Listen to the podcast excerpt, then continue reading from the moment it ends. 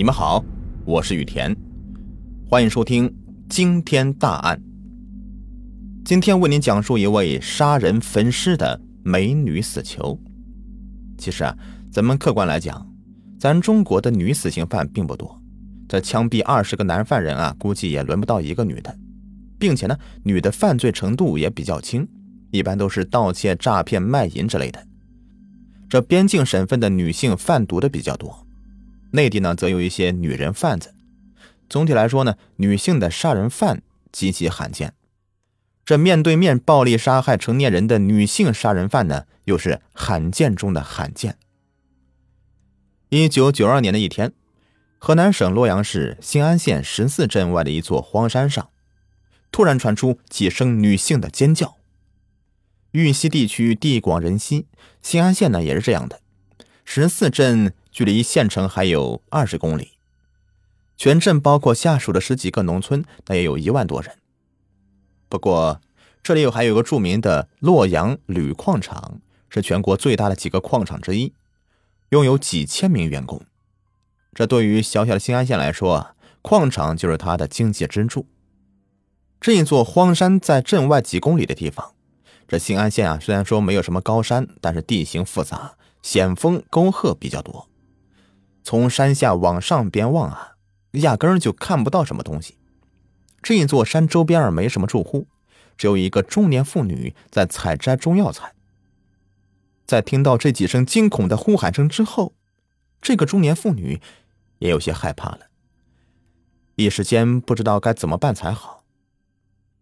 没过多久，山上又传来几声更加惨烈的叫声。这个中年妇女鼓起勇气，朝着尖叫声的方向就走了过去。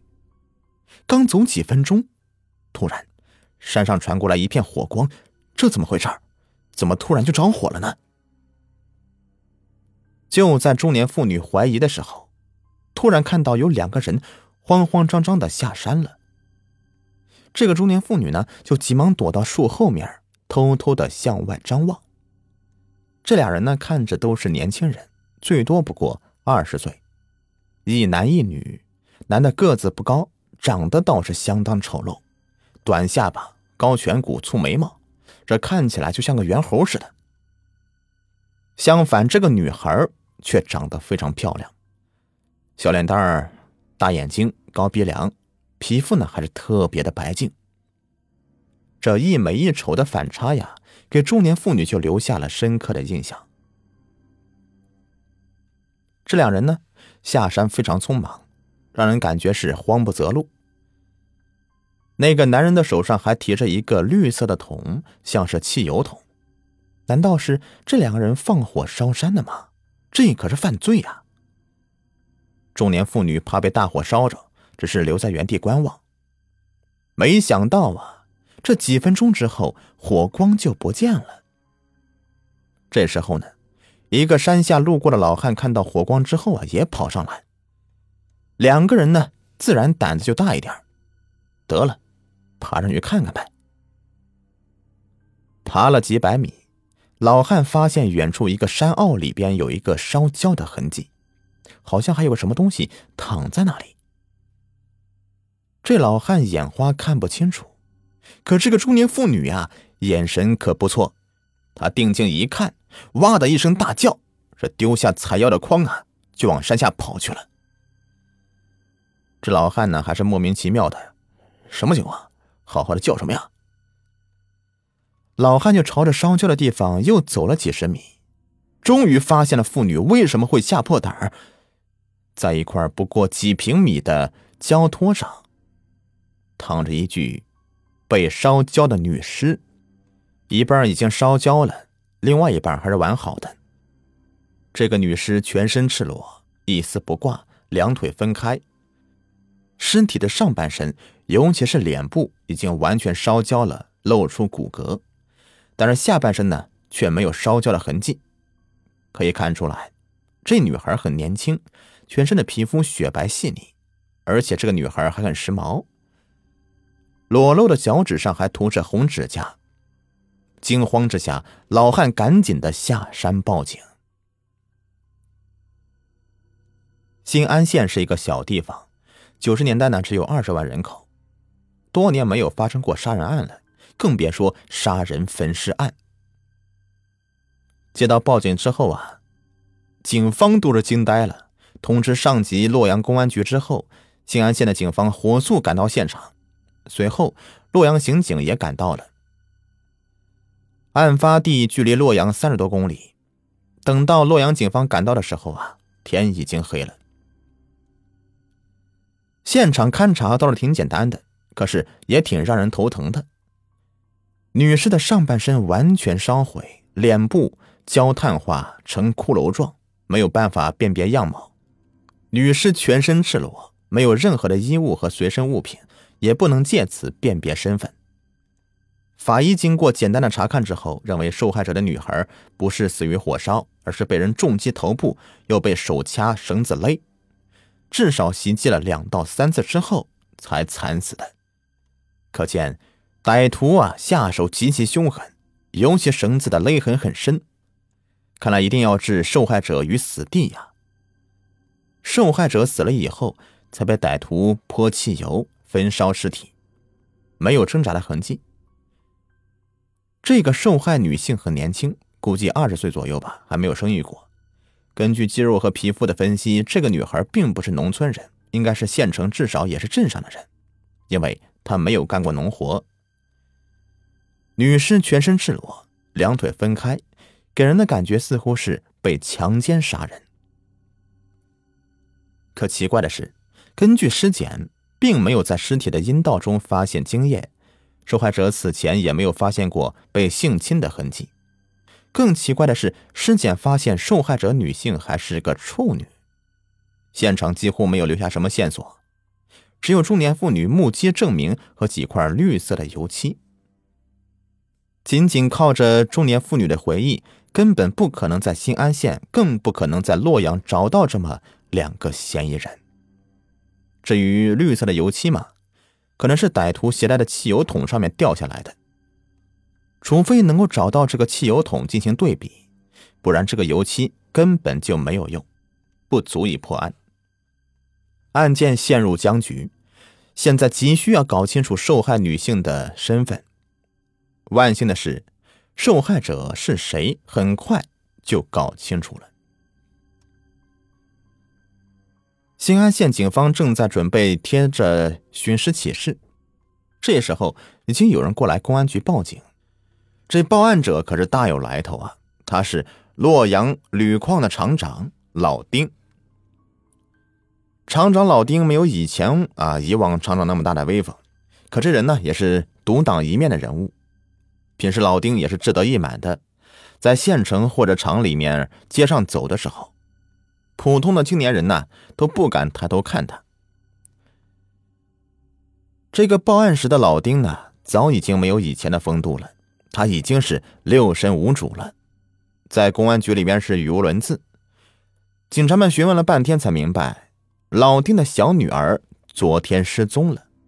老丁说：“哎呀，我二女儿刚刚进入我们厂做技术员，才两个多月，她很乖的，每天下班都按时回家。哎，昨天晚上我们等到半夜也没看他回来。”他妈和他哥哥、他姐姐跑遍全场宿舍，又跑遍县城的亲戚朋友家，都没找到，急死我了。听了这话，警察们顿时倒吸一口冷气。警察问他：“你二女儿多大了？”“十九岁。”“她是不是皮肤很白呀？脚上还涂着红指甲油？另外，是不是还没有结婚呢？”“，你们说这些什么意思啊？”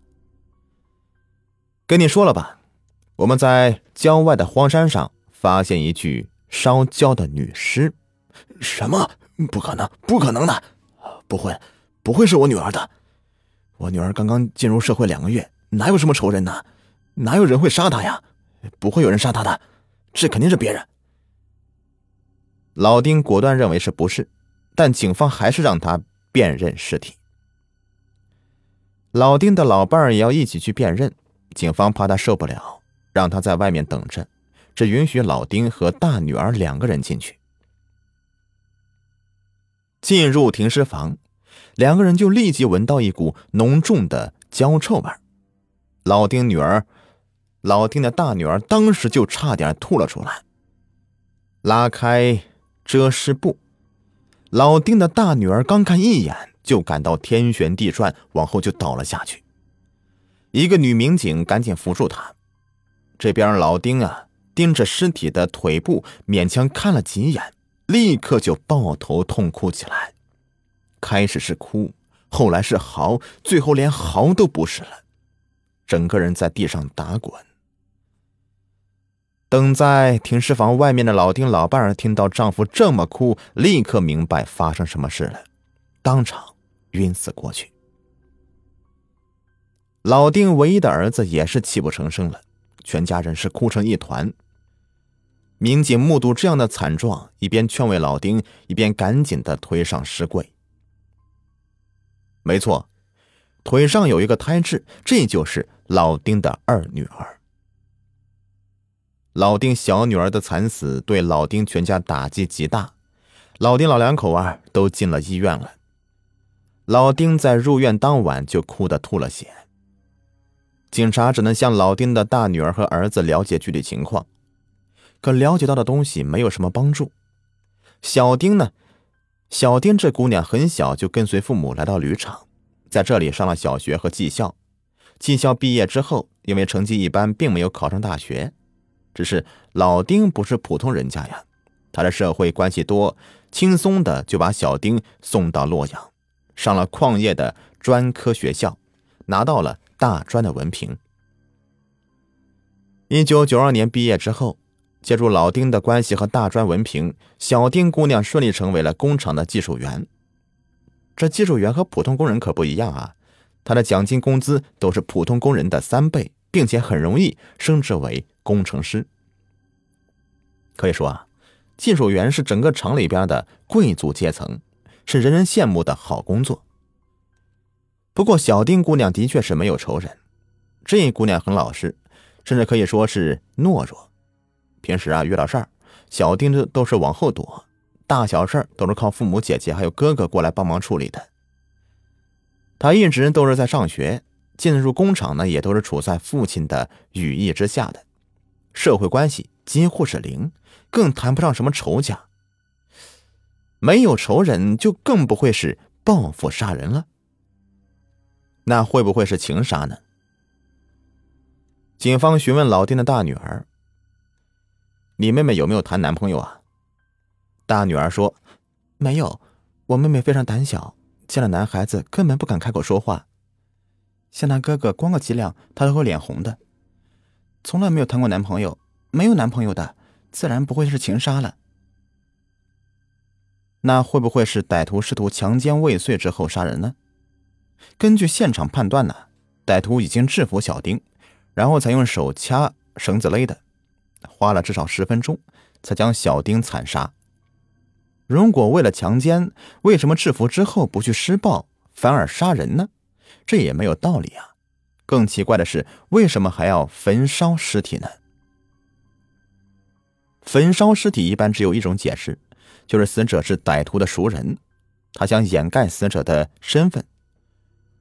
如果是遇到小丁试图强奸和小丁素不相识的歹徒，有必要这么掩饰吗？这也说不通啊！更奇怪的是，小丁为什么会跑到距离镇子和工厂几公里外的荒山上去呢？他姐姐说：“小丁胆子非常小，就算有人陪着，都不敢去爬这样的山的。这又是怎么回事？”种种的匪夷所思的事情让人无法理解。现在最有价值的线索就是中年妇女的看到的一男一女。这女的长得虽然漂亮，却没有太多脸部的特征，模拟画像是一个大众脸。这男的长得倒是挺有特点的。但是小丁姐姐和哥哥都表示没有见过这个人。办案民警这时候也发现一个奇怪的问题，在给医院的老丁辨认画像时候，老丁也表示没有见过这个男的。但是看到这个女的画像的时候啊，老丁突然浑身一抖，随后他说不认识。那会不会是老丁认识这个女的，他不愿意说呢？以老丁的身份，警察拿他也是没有办法的。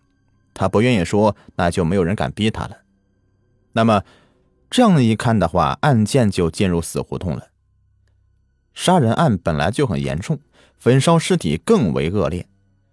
洛阳警方对此案成立了专案组，限期破案。专案组啊，上下也是忧心忡忡。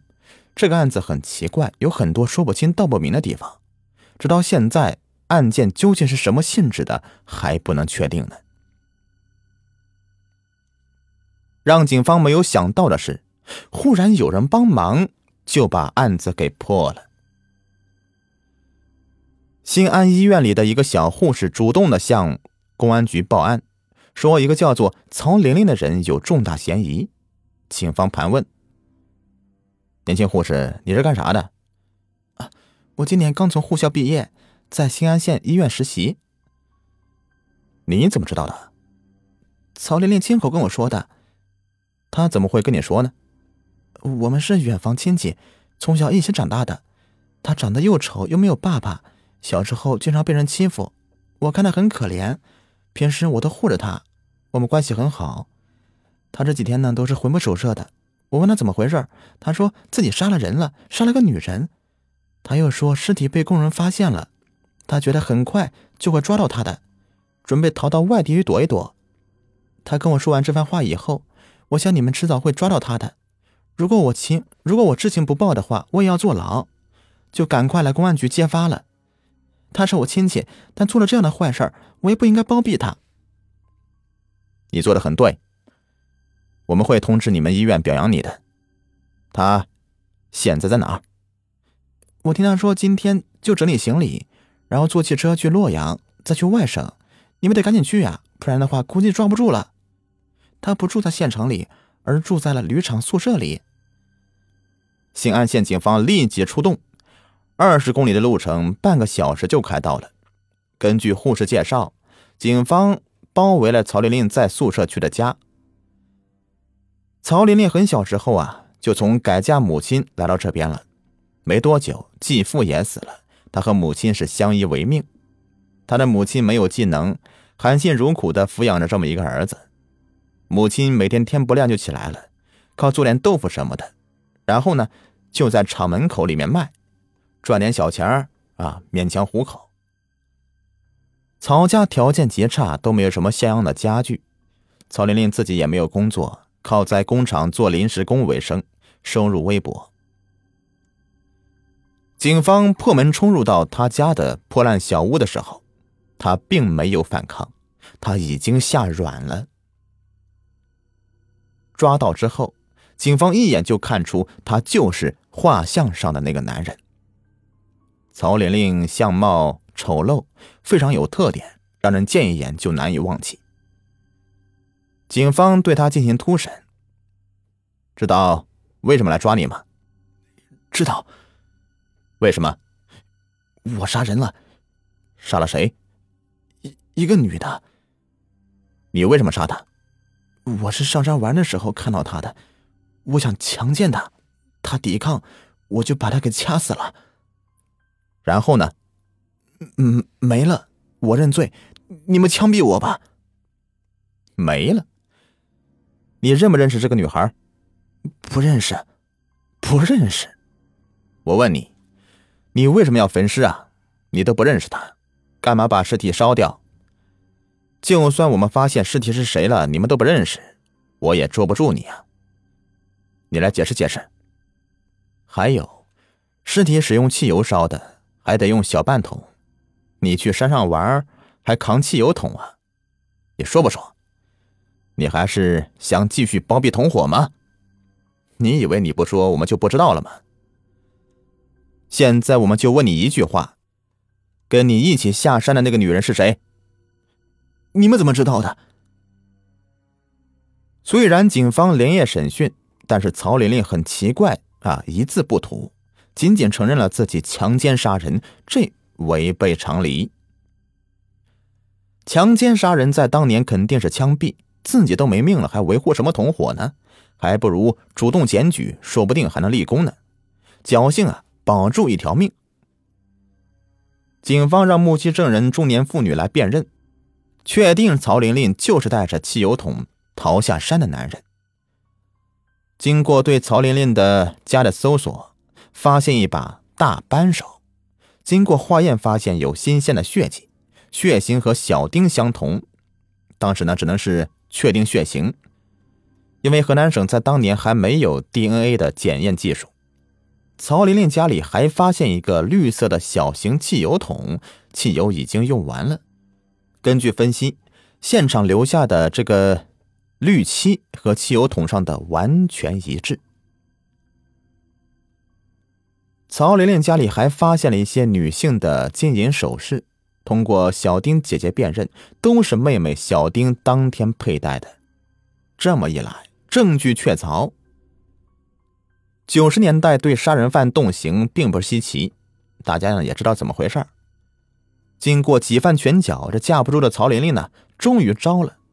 她说：“我的确不认识这个女的，跟她也无冤无仇，是有人让我去杀她的，就是和我一起下山那个女的。她叫任雪，是我邻居，她是矿场小食堂的服务员，临时工。她为什么要杀小丁啊？”具体什么原因，我真的不知道。他就说要报仇，说小丁是他的技校同学。事后他给我一笔钱，还把女的身上的首饰都给我，还说要跟我结婚。我一直特别喜欢任雪。新安县是一个小地方，曹玲玲被抓捕的事情没有半天呢，就传遍了县城和整个厂区。警方紧急对任雪进行抓捕，将她在家里抓住。警方冲进去的时候啊，任雪的二哥也在家里。他二哥是保安，平时经常和公安人员接触，大家很熟悉。听说自己妹妹涉嫌杀人，他二哥无论如何都是不相信的。我说：“你们肯定是搞错了，我妹妹才十九岁，怎么可能杀人呢？”至于任雪本人，更是毫不在乎的样子，他一口咬定是曹玲玲诬告他。任雪说：“他一直想追我。”没有得手，才陷害我。不管怎么样，任雪还是被抓到了公安局。当年十九岁的任雪，一九七三年出生，长得很漂亮，身材高挑，皮肤白皙，圆圆的脸蛋儿一头秀发，青春活泼，算得上是一个漂亮的女孩子。可以看出，她挺活泼的，始终将头啊昂着，没有一丝恐惧。进入派出所以后啊，警方为了攻心，一开始就将曹玲玲带到审讯室和任雪对峙。谁知道任雪是毫不畏惧，张口就说：“玲玲，你不要开玩笑好吗？”曹玲玲看到任雪一句话也不敢说。这边警方看在任雪二哥面子上面啊，对他没有动刑，只是让他交代。都这样了，你还抵赖什么呀？坦白从宽吧。任雪根本不在乎，一口咬定什么都不知道，甚至在中年妇女认出任雪就是和曹玲玲一起下山的女孩，任雪依旧是一字不说。上集已播完，下集继续。